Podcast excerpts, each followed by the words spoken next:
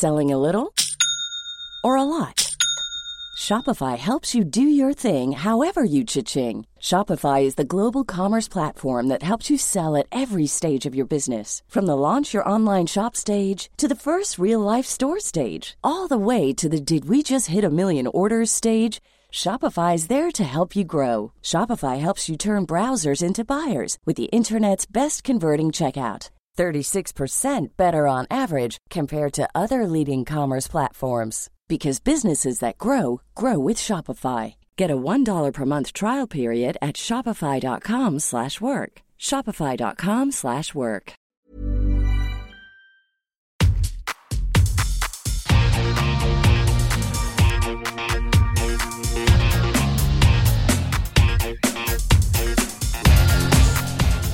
Hola, soy Cristina Mitre, periodista y autora del blog de Beauty Mail. Bienvenido a este nuevo episodio de mi podcast, un espacio semanal en el que entrevisto a grandes expertos de la salud y el bienestar para que aprendamos juntos a vivir mejor.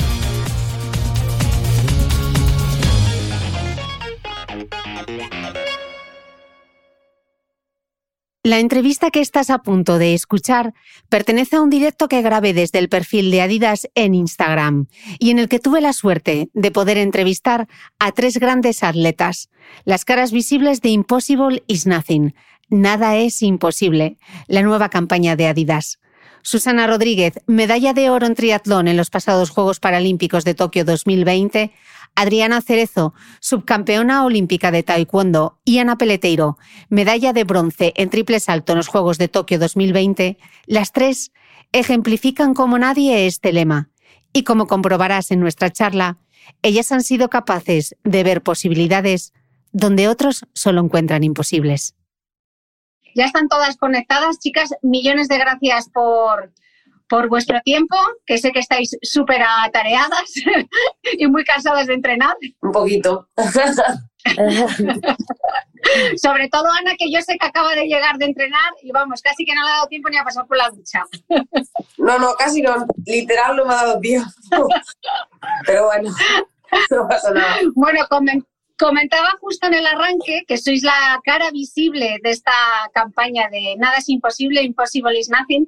Y lo primero que me gustaría para arrancar es preguntaros qué significa para cada una de vosotras este lema de Nada es imposible.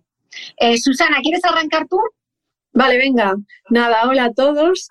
Y Cristina, para mí es una frase que recuerdo desde hace mucho tiempo, porque esta es como una segunda fase de una campaña que ya empezó en el 2000 poco, que era cuando yo pues tenía 15, 16 años y, y me planteaba un poco el futuro y bueno, pues era consciente ¿no? de que iba a haber limitaciones para muchas cosas, más que además pues yo tengo una discapacidad visual muy grave y siempre piensas pues seré capaz de esto, seré capaz de lo otro y para mí es la típica frase que cuando te levantas todos los días tienes que pensar porque si realmente te la crees vas a alcanzar muchas más metas. Qué bonito. Adriana, para ti, Bueno, Pues para mí poquito- yo creo... Ay, perdón, escuché a Ana. Adriana o Ana. Adriana, Ana. Las dos. Ah, ah, soy yo, ¿no? Sí. Vale. Que nada, bueno, para mí yo creo es un poco que, a ver, eh, límites habrá, seguro, pero la cosa es que nosotros no los tenemos que poner, ¿no? Y hay que irlos buscando y bueno, que esta campaña IDAS yo creo que es algo que, que nos representa mucho a, bueno, a cada uno que se lo quiera creer le, le representa, pero yo creo en concreto a las personas que estamos aquí nos representa y tenemos que, que seguir trabajando porque es lo que hay, que impossible is nothing y poco a poco hay que, hay que irlo demostrando. Eh, Ana, que tenías muchas ganas de contestar rápidamente. Es que tenemos nombres parecidos. No, pues un poquito lo mismo que, que dice Susana. Yo crecí con, con ese eslogan cuando empecé a um, realmente decidir que quería ser triplista, pues eh, estaba con el, el Impossible Nothing a top en Adidas y fue como una frase que me marcó antes y después y que la recuerdo desde mi infancia. Entonces, volver a ver, volver a sentir y, y volver a meterte en la cabeza Impossible is Nothing es un- una frase que a mí me encanta y que llevo como lema de vida a todos lados. O sea, que me puede representar mejor. Eh, Susana, me gustaría lanzarte una pregunta porque yo creo que a ti la palabra reto casi como que se te queda un pelín corta porque menudo ciclo olímpico que hiciste eh, hasta llegar a, los Juegos, ¿no? Eh, como médico estuviste en primera línea combatiendo la pandemia de la COVID-19, ganaste además la Copa del Mundo de Paratriatlón antes de los Juegos, fuiste además portada de la prestigiosa revista Time y finalmente te juegas la medalla de oro en triatlón. Menciono estos logros y a mí me vienen a la cabeza palabras como ganas, eh, ilusión, resiliencia. ¿Cuáles usarías tú? Pues mira, usaría, usaría cualquiera de ellas, eh, sobre todo ahora que lo veo todo como agua pasada, ¿no? Y pasan los días después de los juegos y yo creo que vas siendo un poco consciente de todo lo vivido, de todo el camino recorrido, de quizás de lo que has tenido que poner de tu parte para conseguir todo eso. Pero para mí la palabra más clave en todo esto es la palabra disciplina, porque por mucho que tengas de lo demás, eh, es que sin eso no, no, no puedes arrancar, ¿sabes? Y yo creo que tengo claro qué es lo que ha hecho que, en cualquiera de estos momentos complicados que también os ha habido en el camino a Tokio, pues yo haya ¿no? tenido esa constancia y esa responsabilidad del, compromiso con tus trabajos de, seguir a pesar de, que las cosas pues a veces se, pongan difíciles. Mm. Eh, ¿Cómo vives ahora toda esa visibilidad y, y, en cierta manera el haberte convertido en referente no solo para las personas con algún tipo de discapacidad? Bueno, pues yo la verdad estoy muy contenta. Eh, pues en estas semanas, también debido a esto, he tenido la oportunidad de, conocer pues diferentes realidades que, para mí no eran conocidas a, mucha gente. Eh, mucha gente amable, estoy muy satisfecha ¿no? con la repercusión que han tenido los Juegos, tanto los Olímpicos como los Paralímpicos. Creo que un momento muy difícil para la sociedad hemos hemos hecho un poco una, una laguna de, ilusión en, en, la gente. me acuerdo cuando Adriana consiguió la primera medalla, eh, fue un boom, eh, Ana con la suya, que de la manera que la hizo, la verdad que fue fantástico. Y, y, eso mola, mola mucho, ¿no? Yo no me considero ejemplo de, de, nada ni de nadie, porque creo que todos pues tenemos nuestros sueños y al final cada uno pues hacemos lo que podemos por conseguir los nuestros pero bueno, es bonito que, se vea el deporte, que, se conozca esto y, mira, bienvenido sea. Mm. Eh, Ana, yo te he oído decir alguna vez que tú con las dificultades trabajas mejor. Eh, ¿Saben así mejor las victorias? Sí, soy una persona que durante toda mi vida eh, mis padres me han motivado con un reto o con un, o con un premio, con, con algún objetivo para conseguir algo. Cuando era más pequeña, pues si apruebas este examen, pues te, te regalo esto, porque a lo mejor yo veía algo que, que me gustaba en un súper o en una tienda, y decía a mis padres, ¿me lo compras? Y mi madre me decía, no, eh, tienes que ganártelo. Entonces, como que ya me han ido educando de esa forma. Y siempre cuento una historia y es que hay una chaqueta que me encantaba cuando era pequeña y la tenía todo el mundo. Y yo la quería, la quería, la quería. Y, le decía a mi madre, por favor, cómpramela en rosa, que me encanta, que la llevan todos mis compañeros de cole. Y me dijeron que no, que era muy cara y que, y que no. Eso hay que ganárselo, que no se puede derrochar así el dinero. Siempre me han educado así mis padres. Y me dijo mi padre, bueno, mira, si, si ganas el campeonato provincial, no, el campeonato gallego de cross, te la compro. Y era imposible, porque o sea, yo iba como sexta del ranking y ese año había muchísimo nivel. Y corrí genial, pero genial. Hice un carrerón y quedé segunda por nada. Y yo dije, bueno, seguro que mi padre me la compra, porque que de segunda le gané a muchísimas que nunca les había, nunca les había ganado, y pues yo creo que me la merezco. Y no me la compró, y nunca tuve esa chaqueta. Nunca, ¿eh? Nunca en mi vida he vuelto a tener esa chaqueta. Nunca me la compraron. Y, y eso, esas, esos retos, pequeños retos que me ponían mis padres, a veces los conseguía, otros no, pues los he extrapolado a mi vida profesional ahora, ¿no? Y entonces cuando me pongo un objetivo, me gusta que sea difícil y, o que me piquen o que no confíen en mí o que haga ya una rueda de prensa y que no me llamen porque no confían en que yo vaya a ganar medalla. Todas esas cosas son alicientes que a mí me ayudan a marcarme unos objetivos y, y como que me dan más fuerza, ¿sabes? De hecho, lo quiero contar porque yo el primer día que llegué al, al, a la villa me encontré con Adriana en la zona de los test de COVID. Y yo dije, Dios, tío, me motiva muchísimo tu medalla porque eres tan joven, la primera, eh, nadie sabía quién eras, en plan, yo, o al menos yo no te conocía de nada, te he visto en mi vida. Y de repente eres tu campeón olímpico, en plan, estoy flipando, sea, quiero ser como tú. Y, ella flipaba. es que yo estaba en la situación, pero al revés, ¿sabes? Era yo la que quería pedir una foto, la que estaba flipando allí. Fue una situación muy peculiar. pidiéndome una foto, sí, en plan, soy yo la que se tiene que sacar una foto contigo. Y, y, fue una situación muy graciosa y que recuerdo con mucho cariño, porque eso me ayudó a mí a decir, jolín, si ella lo ha podido hacer, yo también puedo hacerlo, ¿sabes? Y, y me acordé de ella cuando, cuando gané la medalla y dije, ¿ves? Se lo dije que iba a ganar medalla. Bueno, es que tú llevas lo de picarte, lo llevas casi un poco hasta el límite, porque tú lo has dicho ya mil veces y a mí me lo has dicho que a ti entrenar con Yulimar Rojas, que récord olímpico y mundial y medalla de oro en triple salto, es lo mejor que te ha podido pasar y me lo ha repetido varias veces. ¿Cómo es importante para ti o cómo ha sido de importante para ti en tu carrera, Ana, tener siempre un referente? Es que yo soy una persona que no me vengo abajo con las dificultades, ¿no? Como que lo veo como una oportunidad de ser mejor. A ver, no soy un robot. Hay días que salgo de entrenamiento psicológicamente fundida, pero ahí entra el trabajo con mi coach, ¿no? Con Rebeca, que, que, que trabajo muchísimo el tema psicológico y, me ayuda un montón. He tenido momentos en los que lo he llevado mejor, otros momentos en los que he llevado peor, pero siempre cuando tengo un bajonazo de autoestima por entrenar con la mejor de la historia, porque ya no es la mejor del momento, sino la mejor de la historia, pues eh, recurro a esas ayudas, a esas eh, claves que me da Rebeca para entender y, y, y, pues yo no sé, en plan, apreciar todo lo que estoy haciendo, ¿no? Que aún es un reto mayor. Y me dicen, Jolín, es que ahora mismo es imposible que yo sea campeona del mundo. Pues en vez de verlo como algo de, mm, es que nunca lo voy a conseguir, digo, estoy teniendo la oportunidad de poder competir contra la mejor de la historia. O sea, hay que saber darle siempre la vuelta a la tortilla. Y en ese sentido, yo creo que el trabajo que estoy haciendo me está ayudando un montón, porque hace tres años no te podría decir lo mismo, ¿sabes? ¿Y qué, qué, claves te da ella, Ana? Más allá de darle la vuelta a la tortilla, eh, para quien nos esté escuchando, seguro que es un objetivo que también se puede poner en su día a día, ¿no? En su trabajo o cuando nos sentimos mal porque no tenemos lo que el otro tiene. Esa envidia que a veces no es tan sana. Pues saber gestionar bien la envidia y saber disfrutar de tu momento y quererte mucho. El autoestima es muy importante en estos casos porque, al fin y al cabo, eh, si no tienes el autoestima alto y no eres la mejor, pues eh, el ego se ve afectado. Eh, todo el mundo tiene su ego.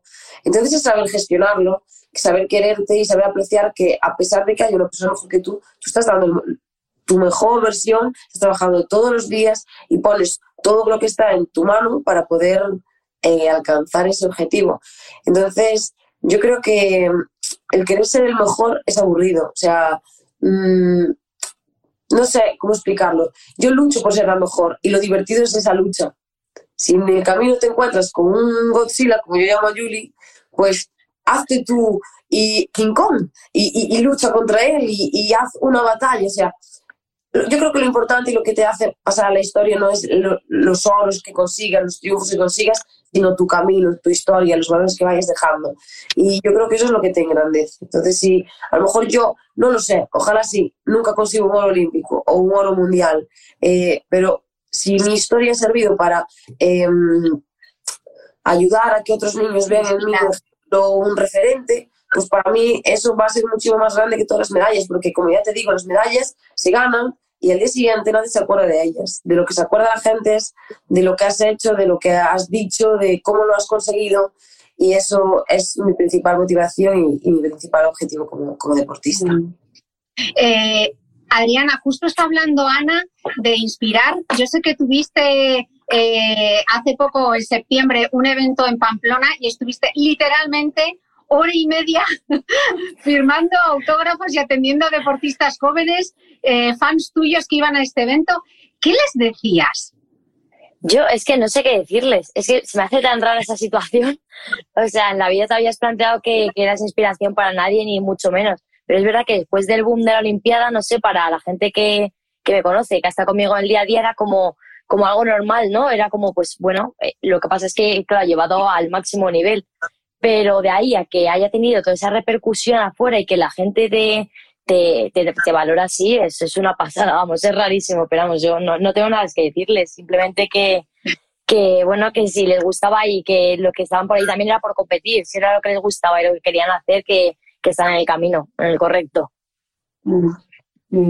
Eh, Susana, además de atleta, como profesional de la salud, hay un dato que me, que me gustaría mucho compartir contigo porque eh, la Organización Mundial de la Salud recomienda la práctica de un mínimo de unos 60 minutos diarios de actividad física o moderada, vigorosa o moderada, y según los, para los niños, y según los datos del último informe de pasos de 2019, tres de cada cinco niños y niñas y adolescentes no cumplen con esa recomendación. Y en el caso de los adolescentes y sobre todo en el caso de las chicas, la brecha es aún mayor. Tú no lo tuviste nada fácil para empezar a hacer ejercicio. En aquel momento, ¿quién fue tu eh, mayor apoyo? ¿Cómo lo lograste? ¿Cómo animarías a esas adolescentes a que hagan ejercicio? Bueno, mi caso cuando empecé, la verdad es un poco extraño porque en mi familia no hay ninguna tradición deportiva.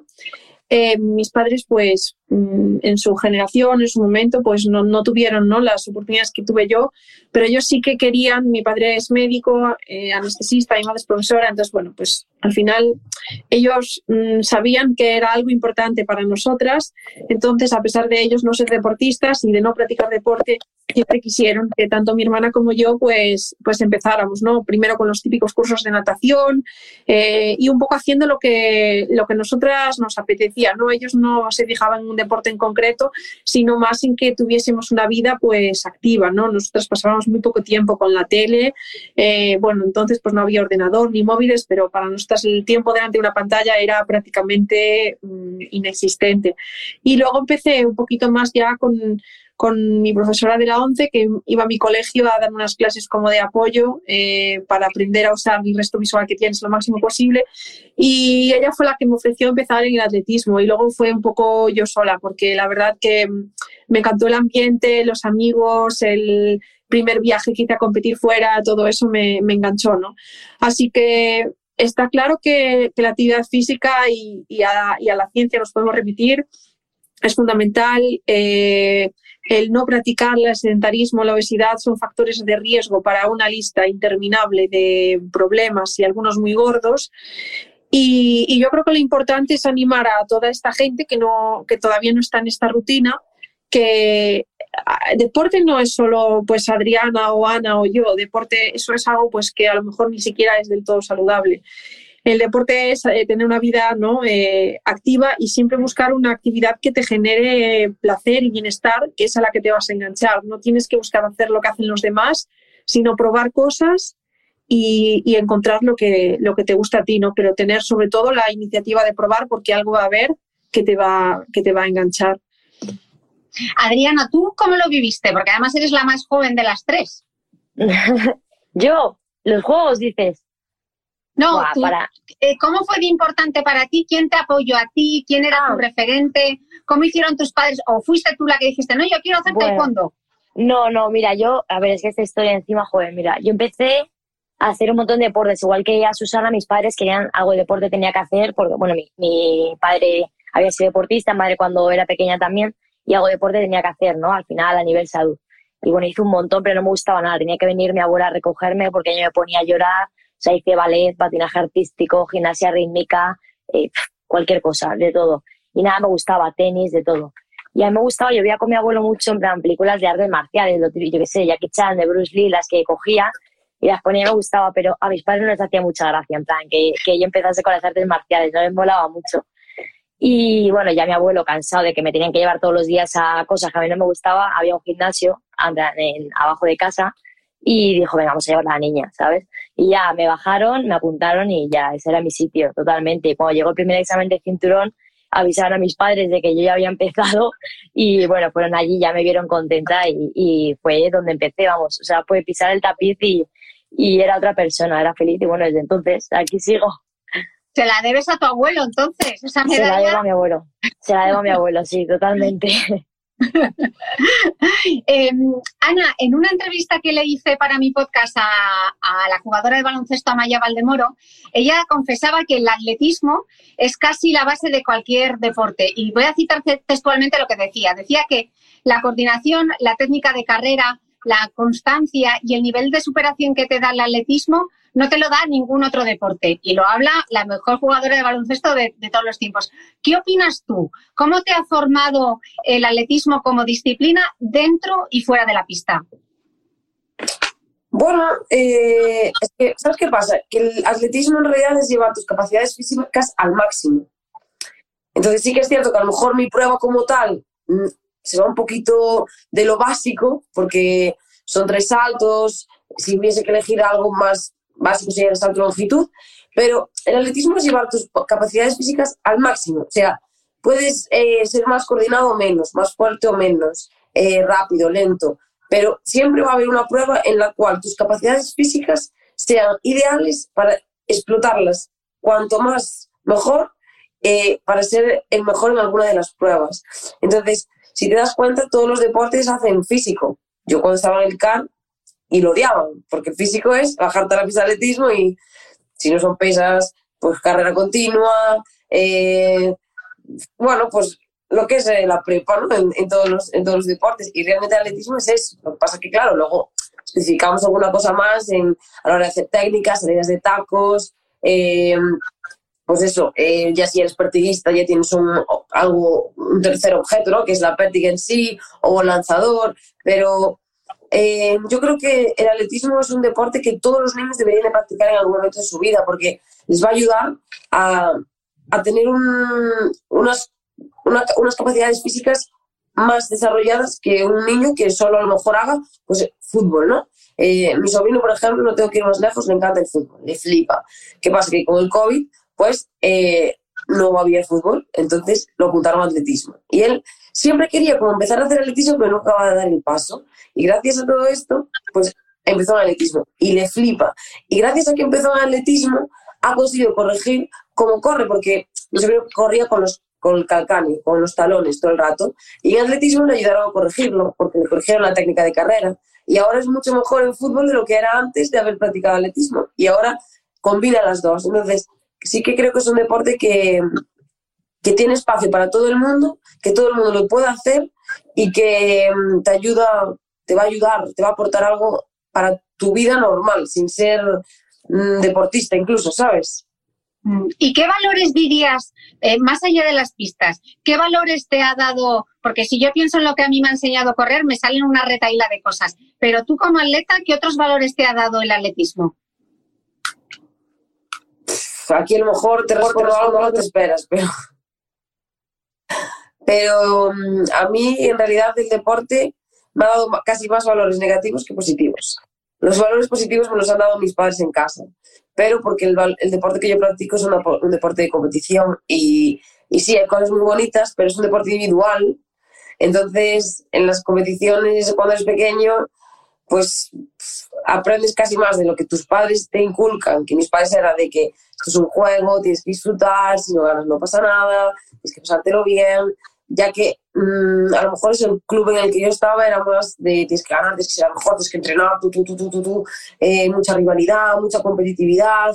Y sí que es cierto que eso desde pequeños mal llevado puede ser muy negativo y puede ser que te haga tener carencia incluso de valores.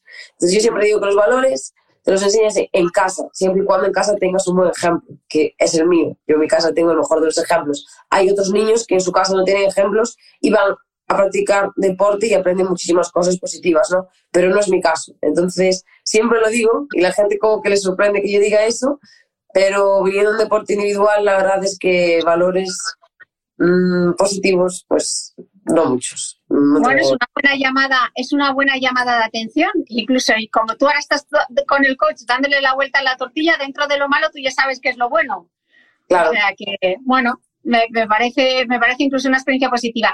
Eh, Adriana, justo estábamos hablando eh, del deporte individual, nos hablaba Ana. Imagino que a ti ese deporte individual te habrá hecho madurar más rápido, eh, te habrá enseñado, como, como en el caso de Susana, a tener más disciplina, a ser también mucho más independiente. De todas esas cosas, ¿qué ha sido lo más difícil para ti y qué consejos le darías a alguien que esté empezando?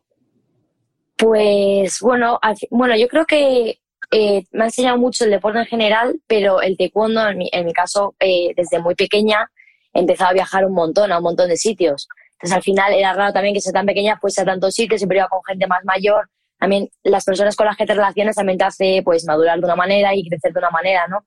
Eh, para mí lo más complicado a lo mejor de todo esto ha sido no sé qué decir, a lo mejor el, tener que, coordinar todo, ¿no? Cuando estás en un deporte de, a estos niveles, que compites, entrenas, eh, yo para eso no tengo ningún problema. O sea, me encanta y es mi pasión y lo hago sin Pero es verdad que también siempre he tenido por delante los estudios, siempre es algo que sé que tengo que llevar, no me gusta tanto, pero tengo que llevar a, eh, lo tengo que llevar a la vez, o sea, lo tengo que hacer y, lo quiero hacer. Y bueno, es verdad que a lo mejor el tema de coordinarlo, había momentos en los que el estrés o te agobias y todo te sienta mal y estás como de mal humor y tal. Y bueno, el coordinar esas cosas, el irte a un viaje y al final estar en un avión seis horas y tener que pasar cuatro horas estudiando, eh, son cosas que te tocan. Y bueno, eso a lo mejor es un poco lo que peor he llevado de todo, ¿eh? Que bueno, al final mm. a mí el deporte, todo lo que me ha aportado en, en mi caso es positivo. Es verdad que he, vivido, he tenido la posibilidad de vivir muchas experiencias que, que cualquier persona de mi edad no habrá podido vivir, vamos, ni de lejos tanto a nivel deportivo como, como a nivel personal, gracias al deporte. Pero bueno, no, no tengo ninguna queja. Pero sí, a lo mejor el momento así más duro sería los momentos de estrés, de coordinar todo, ¿no? Tienes tantas cosas que hacer, tienes que entrenar, tienes que competir, tienes que estudiar, tienes que presentarte un examen. Todas esas cosas es lo que peor a lo mm. mejor he, he podido. Planning for your next trip? Elevate your travel style with Quince. Quince has all the jet-setting essentials you'll want for your next getaway, like European linen premium luggage options, buttery soft Italian leather bags, and so much more. And is all priced at 50 to 80% less than similar brands. Plus, Quince only works with factories that use safe and ethical manufacturing practices. Pack your bags with high-quality essentials you'll be wearing for vacations to come with Quince. Go to quince.com/pack for free shipping and 365-day returns. Hey, it's Ryan Reynolds and I'm here with Keith, co-star of my upcoming film If, only in theaters May 17th. Do you want to tell people the big news? All right, I'll do it. Sign up now and you'll get unlimited for $15 a month in six months of Paramount Plus Essential Plan on us. Mintmobile.com slash switch. Upfront payment of $45 equivalent to $15 per month. Unlimited over 40 gigabytes per month. Face lower speeds. Videos at 480p. Active Mint customers by 531.24 get six months of Paramount Plus Essential Plan. Auto renews after six months. Offer ends May 31st, 2024. Separate Paramount Plus registration required. Terms and conditions apply if rated PG. Lleva. Corríjame si me equivoco, ¿eh? que igual estoy equivocada, pero hiciste la EBAU antes de ir a los Juegos, ¿no? Sí, aproveché. Yo terminé bachillerato a fin, en mayo, terminé en mayo y bueno, ya aproveché ahí para hacer todos los días doble sesión y entre sesiones me preparaba el EBAU y me presenté antes de, de, los Juegos, sí. ¿Y qué pasó? ¿Sacaste? Saqué un 13. ¡Qué máquina! ¡Qué máquina! Bueno, la máxima son 14, creo, ¿no? Sí, sí, sí. Sí, sí, wow, la máxima 14. selectividad. ¡Wow! ¿Y qué vas a hacer? pues estoy en criminalística. Primer año es una carrera, bueno, es no es criminología, está solamente en Alcalá, que es donde, donde estudio, y bueno, la verdad que estoy muy contenta. Jolín, pues ahora para organizarse complicado. Bueno, Susana también sabe lo que es eh, sí, Susana me lo puede decir bien, sí. Susana, Susana, te, lo puede, te lo puede contar. Eh, estamos hablando de esto de, superarse, de los nuevos retos. Eh, Susana, cuando uno está constantemente superándose, me imagino que siempre está la eterna pregunta, ¿no? ¿Cuántas te están preguntando? Susana, ¿y qué es lo siguiente? ¿Cuál es el próximo reto? Me imagino que esa presión resulta un poco agotadora. ¿Cómo la manejas tú? ¿Cómo te influyen esas expectativas que los otros han puesto en ti? ¿Qué es lo que más te cuesta? Pues mira, esto mm, yo nunca había sido tan consciente de lo que puede afectarte hasta que llegaron los Juegos de Tokio. Y he de decir que los días antes de competir en el triatlón, no así en el atletismo, que bueno, pues ya eran otras quizás las expectativas, tanto mías como del resto, pero en el triatlón, eh, bueno, pues las circunstancias ¿no? de los años previos y de las carreras hechas este año me hacían pues ser muy candidata al podium y quizás favorita, ¿no? Entonces, pues es cierto que yo andaba por la villa y cada dos por tres, pues había personas que me decían, ah, pues el sábado, ¿que ¿a qué hora empezáis? A las ocho y media. Bueno, pues a las diez menos veinte ya estaremos celebrando el oro. O ya, y bueno, pues yo pensaba que todo esto me iba a dar igual, pero lo cierto es que, me generó una situación bastante difícil de gestionar y que yo no sabía gestionar porque no había, quizás no me había enfrentado a ella y no había sido consciente de que eso iba a ser así, ¿no? Y mm, en este sentido, pues los días antes de competir, los dos, tres días antes de competir, tuve que hacer bastante trabajo con María, con mi psicóloga deportiva, porque me estaba costando dormir, tenía muchísima ansiedad. Así que, bueno, son comentarios que están hechos con toda la buena intención del mundo, pero que, que cuando se dirigen a una deportista que lleva cinco años pues preparando ese día, eh, al final son una carga que, que no es necesaria, ¿no? Y, y, más en todas las circunstancias en las que fuimos a Tokio. Después, mm, cuando los juegos pasan y te preguntan, ¿y ahora qué? Pues sinceramente yo siempre he pensado que que cada competición, cada reto, cada carrera, eh, cuando te enfrentas a ella partes de cero y, partes de cero igual que, los demás, porque yo ahora en tres semanas tengo el Campeonato del Mundo en Abu Dhabi y, y todas tenemos la, la, misma distancia que hacer por delante y las mismas condiciones duras de calor y ya está. Entonces es todo lo que hayas hecho antes, yo creo que no, que no define lo que vaya a pasar en el futuro. Así que yo lo veo con la misma ilusión porque sé que tengo que trabajar lo mismo más. Y, y ya está, ¿no? Lo, lo, asumo con esa naturalidad. Y, y bueno, creo que también Tokio para mí ha sido una lección difícil de cómo gestionar, pues, pues eso, ¿no? Porque la verdad que que llegas un momento que tú piensas que si no lo haces así de bien, que es un absoluto fracaso. Y no es así porque no somos máquinas y pues puede fallar todo. O sea, puede fallar el cuerpo, puede fallar la bici, pueden fallar muchas cosas. No, no son matemáticas esto. Así que fue también una lección en ese sentido. Qué importante lo que acabas de contar tú y lo que comentaba Ana de, de la ayuda que tiene de su coach. Yo creo que eh, estos juegos nos han dejado un titular de la importancia de la salud mental, ¿no? En los deportistas, que yo creo que es algo que siempre hemos hablado del rendimiento, pero se nos ha olvidado visibilizar y poner en valor lo importante que es ese otro entrenamiento invisible que no se ve. Eh, Ana, tú lo has trabajado fuerte, ¿no? Muchísimo, muchísimo, pero porque yo salí de la cuarentena con un cuadro de depresión que, que yo misma no era, no era consciente de que estaba teniendo depresión, pero ahora que me veo desde otro punto de vista, digo, hija mía, menos mal que apareció esta mujer en tu vida porque um, hubiese sido mi, mi declive total, porque iba a entrar en una pelota de um, malas energías, eh, autoestima bajísimo, desconfianza, eh, muy mal. O sea que para mí el empezar con, la, con terapia, que la que yo practico es, es coaching, eh, fue vamos, un antes y un después, un antes y un después, totalmente. Mm. Eh, hablando justamente de esto, Ana, aunque tú vives ahora eh, y entrenas en, en, Guadalajara, yo sé que siempre miras hacia Galicia para no perder, para no perder ese norte. Y claro. también sé eh, que durante tu carrera hubo momentos en que esa brújula se desorientó un poco. ¿Quién te ayudó a volver a creer? Pues yo creo que todas y cada una de las personas que fueron llegando a mi vida en estos últimos cinco años me ha aportado algo positivo.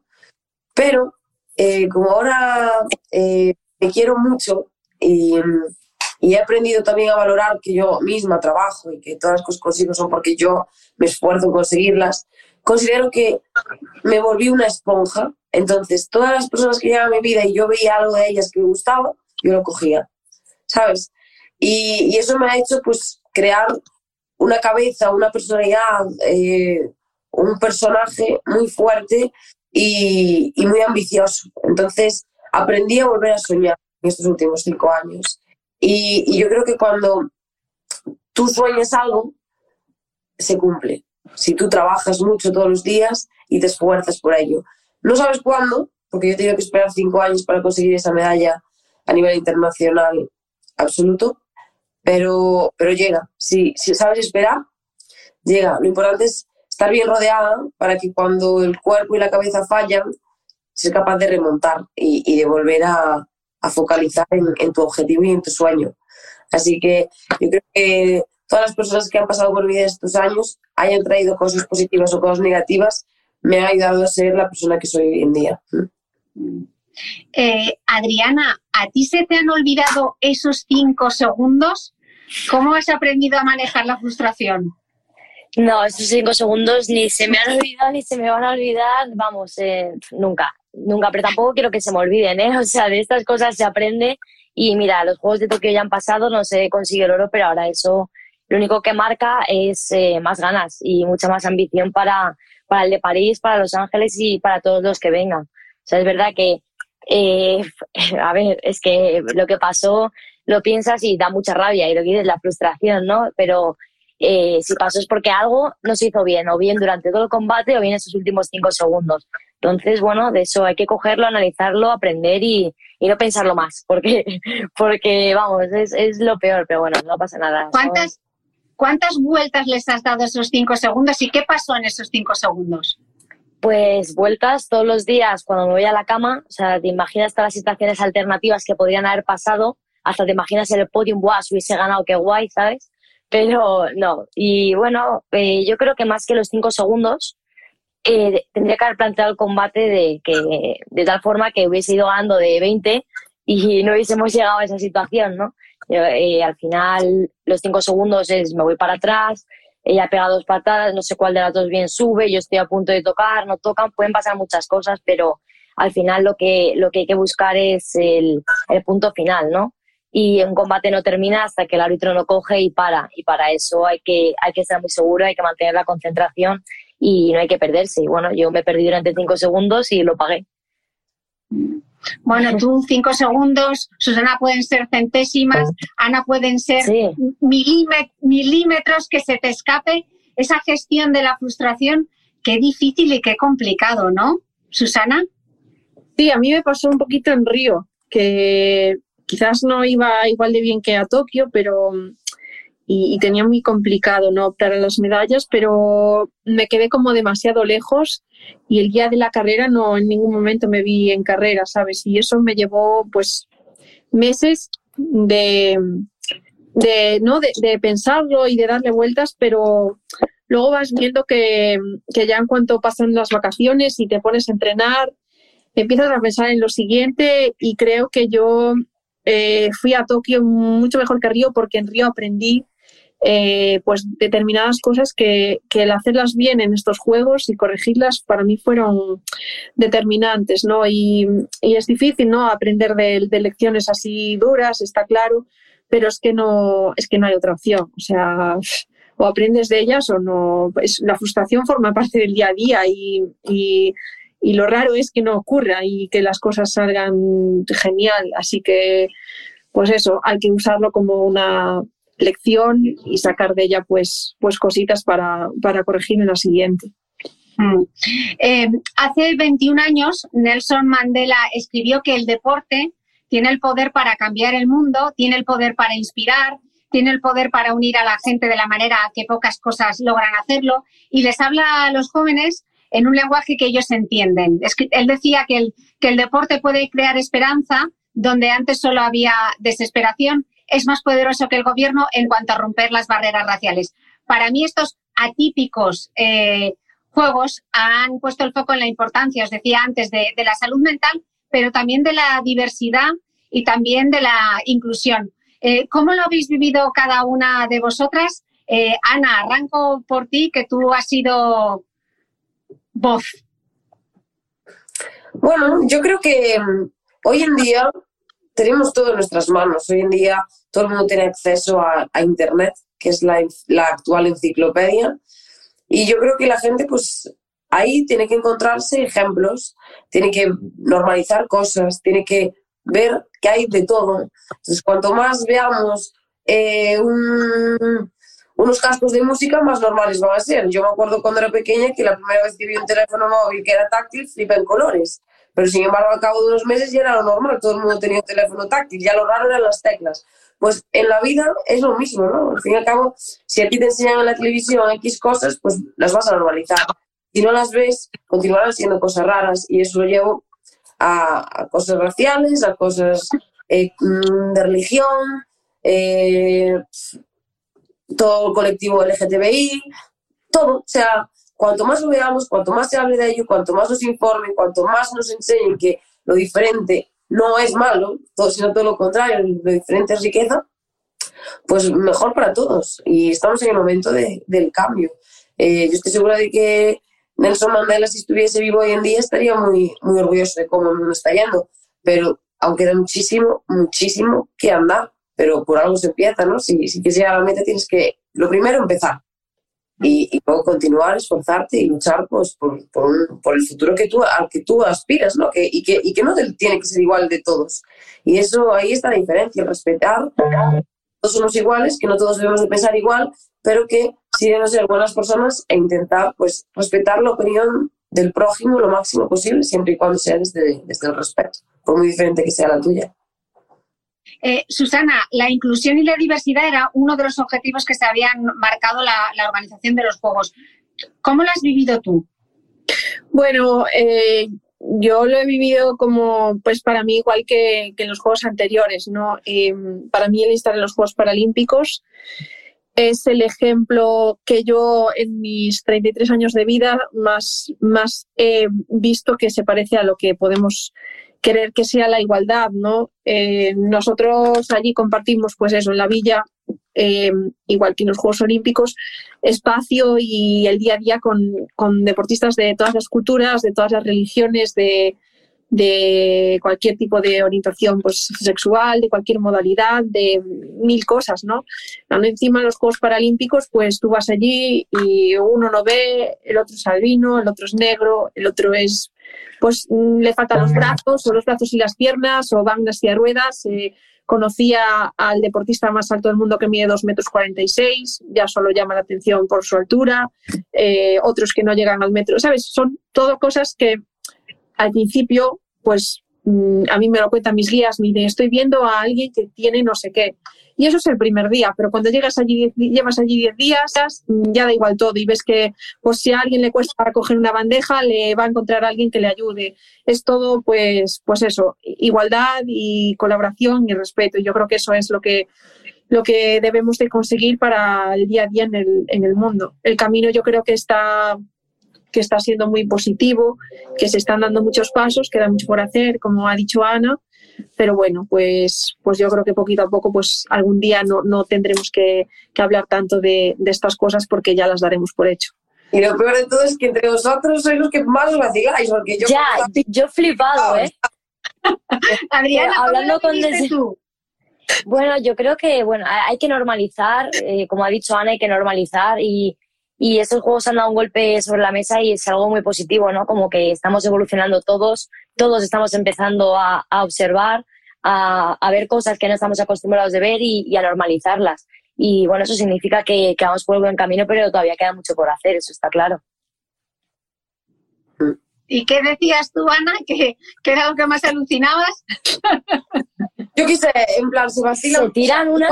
Ojo, y le digo a mi amigo Ray, a ver, negro de mierda, ¿sabes? Que eso te lo dice, se dice en blanco o negro y en plan, ay Dios mío, pero ¿cómo os decís eso?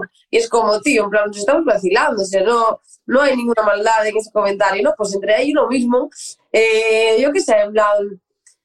Sí, sí, yo, no, yo, yo sé a qué te refieres.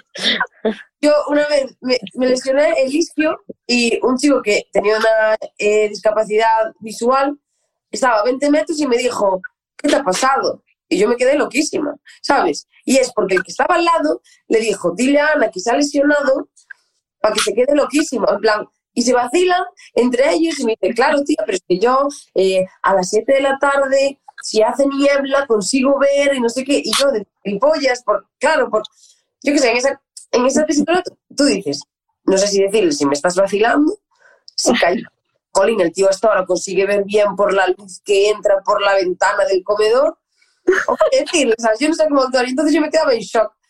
Al, al, final, cuando ya llevaba viviendo dos, tres años, ya, pues como es algo normal, ya nos vacilamos entre todos, porque es la vida, ¿sabes? El, el disfrutarla, el pasártelo bien, el cachondearte de, de tus problemas. Por ejemplo, el año pasado, cuando me salió la calva en la cabeza, pues yo era la coña de la mi calva, mi calva, mi calva, se llama tal, tengo esto. Si yo tengo una calva y la voy escondiendo y estoy toda, ay, es que se me va a ver la calva, todo el mundo me va a mirar la calva y va a ver que la calva es algo raro. Pues no, yo lo que hice, además estaba grabando el desafío, yo llegué el primer día que me encontré la calva y le dije a todo el mundo, me ha salido una calva, mirad. Y todo el mundo flipando. Y yo, claro, normalizar que me había sido una calva, que no pasa nada, que me lo voy a curar. A día de hoy la calva ya no existe, pero siempre pasará la historia. Entonces es como tú gestiones las cosas, ¿no? Y, y, eso es, la vida, el cachondearte, el aceptar que somos diferentes y, y, respetarnos. Yo creo que siempre cuando las cosas hagan desde el respeto y desde la admiración, eh, nunca a nadie le va a sentar mal. Bueno, chicas, ya vamos casi a terminar, pero yo no puedo evitar preguntaros en esta nueva normalidad, en este día a día en el que estáis ahora, a mí me interesa saber qué estáis haciendo, o sea, ahora que estáis preparando, cuál es, eh, no os quiero poner presión, cuál es el próximo objetivo. Claro, medallas, venga medallas, venga medallas. ¿Y ahora el día a día qué? ¿Cómo es esta normalidad? Adriana. Pues mira, yo me voy mañana a Holanda, a un Open fuera. O sea, yo ya, según llegué a los Juegos, ya recuperé más o menos lo que era la rutina enseguida de, de campeonatos, del Europeo Sub-21, de Polonia. Luego es verdad que sí tengo un tiempo para entrenar este año no tenemos eh, gran evento, por así decirlo, que sería el Mundial, porque era en China y con el tema COVID lo han pasado el año que viene, pero ahora hasta final de año estamos hasta arriba. O sea, Holanda, después Francia, eh, Bosnia, Austria, estamos que, que, es que no te puedes relajar nada, los juegos ya han pasado y ahora hay que, hay que mirar el siguiente ciclo y para eso hay, hay que ponerse ya manos a la hora. Foco en lo siguiente. ¿Tú, Susana? Yo descansé el mes de septiembre y bueno, porque quería hacer un paro entre temporadas, decidí no ir al Campeonato de Europa porque ya me parecía no alargar todo demasiado y ya volví a empezar a entrenar porque tenemos ahora el 5 de noviembre el Campeonato del Mundo en Abu Dhabi, una Copa del Mundo en Portugal y luego a trabajar para el año que viene que bueno, uno de mis principales objetivos va a ser el Mundial de Atletismo en, en Japón también, porque me quedé con ganas de saber hasta dónde puedo llegar en la distancia de 1500, que en Tokio pues fui un poquito tocada de, de toda la resaca del triatlón y me apetece pues poder, poder competir, ¿no? Eh, habiendo preparado pues un poquito más específico eso. Y luego pues, pues bueno, pues haciendo así algunas actividades como hoy estoy con vosotros, después a la noche tengo otro directo en el Congreso Nacional de Farmacia Hospitalaria, eh, pues bueno, así cosas variadas, pero ya sobre todo con la prioridad de entrenar y de volver a la rutina que ya, ya estoy en ello. Mm. Bueno, yo estoy en Dubái, a ver si tengo la oportunidad de irte a ver a Abu Dhabi. Pues eh, estaría guay. ¿Y tú, Ana, qué? Pues yo sin parar de, entrenar, por las tardes de trabajar, porque gracias a Dios está yendo todo muy bien. Estoy muy contenta. Eh, estos tres primeros meses de la temporada siempre se los dedico un poquito pues, a, hacer de cosas del otro mundo que me gusta también, que es televisión, redes y demás, me, me hace sentir muy, muy plena, porque siento que no solo se hace una cosa. Eh, y la verdad es que año que viene va a ser un año súper completo. Ha sido, han sido estos, estos dos últimos meses han sido dos cambios personales y profesionales en general, eh, pero lo, que más me, me, hace feliz es que he vuelto a entrenar y estoy en muy buena forma. He descansado bastante y la verdad que lo necesitaba mentalmente y físicamente también y cogiendo fuerzas para, para el año que viene, o sea, 2022, que tenemos Mundial de Pista Cubierta en marzo en Belgrado, Mundial de Aire Libre en Eugene, Estados Unidos, y Europeo de Aire Libre en Múnich, así que va a ser un año completito, entre medias obviamente todos los mítines, eh, Diamond Leagues y, campeonatos a lo mejor un poquito más, más pequeños, pero va a ser un año cargado, al cual antes de irme a los Juegos pensaba como tomarme un año sabático y, y después de, del boom y de la buena vibra que me dio el cariño de la gente, pues como que me ha dado aún más ganas de continuar pensando en, en continuar ganando medallas, en continuar explorando mi mejor versión y, y, el grupo con el que estoy entrenando ha sido totalmente renovado, han entrado personas nuevas y eso quieres no te motiva y, y es un aire fresco que, que ayuda a todo el mundo y, y, bueno, la vida me está sonriendo, así que yo le sonrío a la vida, ¿no? Que así, así que estoy muy feliz y agradecida. Bueno, y además con esa silla de gamer que te has echado, igual te sacas un Twitch a lo Ibai y nos sorprende. No me da la vida, no me da la vida, déjame ya con mis, con mis bailes que no, no me capaz. Bueno, que eres una caja de sorpresas. Eh, os quiero dar las gracias a las tres porque en este directo habéis sido la demostración de que impossible is nothing, que nada es imposible. Muchísimas gracias por vuestro tiempo. Ha sido un placer poder charlar eh, con las tres. Eh, por supuesto, quedará grabado en el Instagram TV y cada una desde nuestras puertas los comparti lo compartiremos.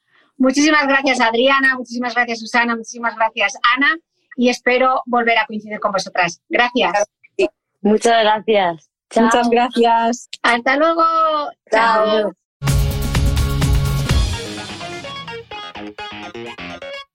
No olvides que todas las notas de este capítulo están en mi blog de beautymail.es. Además, si no quieres perderte ninguna entrevista, suscríbete al podcast de Cristina Mitre en tu reproductor de podcast habitual. Y un último favor, si me escuchas en Apple Podcast, regálame unas estrellas y déjame una reseña, porque así ayudas a que este podcast siga creciendo. Muchas gracias y nos escuchamos de nuevo el próximo domingo.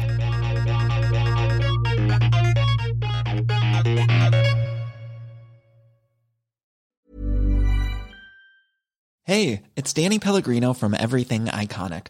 Ready to upgrade your style game without blowing your budget? Check out Quince. They've got all the good stuff shirts and polos, activewear, and fine leather goods, all at 50 to 80% less than other high end brands. And the best part? They're all about safe, ethical, and responsible manufacturing.